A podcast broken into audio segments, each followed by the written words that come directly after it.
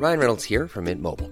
With the price of just about everything going up during inflation, we thought we'd bring our prices down. So to help us, we brought in a reverse auctioneer, which is apparently a thing. Mint Mobile unlimited premium wireless. Ready to get 30, 30, bit to get 30, bit to get 20, 20, 20, bit to get 20, 20, bit to get 15, 15, 15, 15 just 15 bucks a month. So, Give it a try at mintmobile.com slash switch. $45 upfront for three months plus taxes and fees. Promo for new customers for limited time. Unlimited more than 40 gigabytes per month. Slows. Full terms at mintmobile.com. Heraldo Podcast, un lugar para tus oídos. Noticias del Heraldo de México.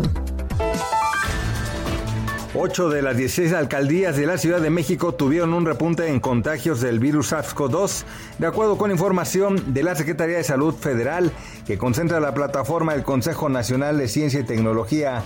En la lista aparecen Coajimalpa, Gustavo Madero, Milpa Alta, Tláhuac, Tlalpan, Benito Juárez, Xochimilco y Venustiano Carranza.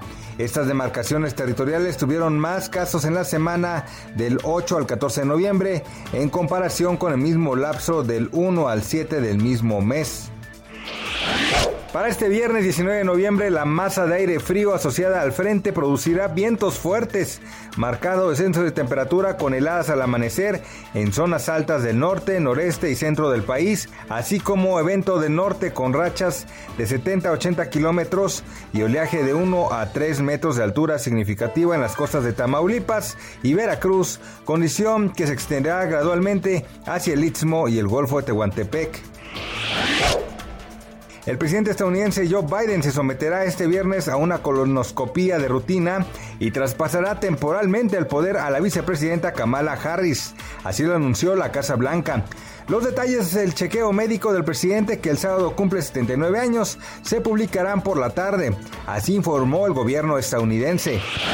Ante la reunión de varias agencias de Estados Unidos y México para abordar los temas que tienen que ver con las investigaciones conjuntas que tienen en el combate en el territorio mexicano de la defraudación fiscal y el uso de las facturas falsas, la subcontratación, entre otros, Carlos Romero Aranda señaló que hubo mucho interés de la gente del gobierno de Estados Unidos en apoyar los casos que se plantean. Gracias por escucharnos, les informó José Alberto García. Noticias del Heraldo de México.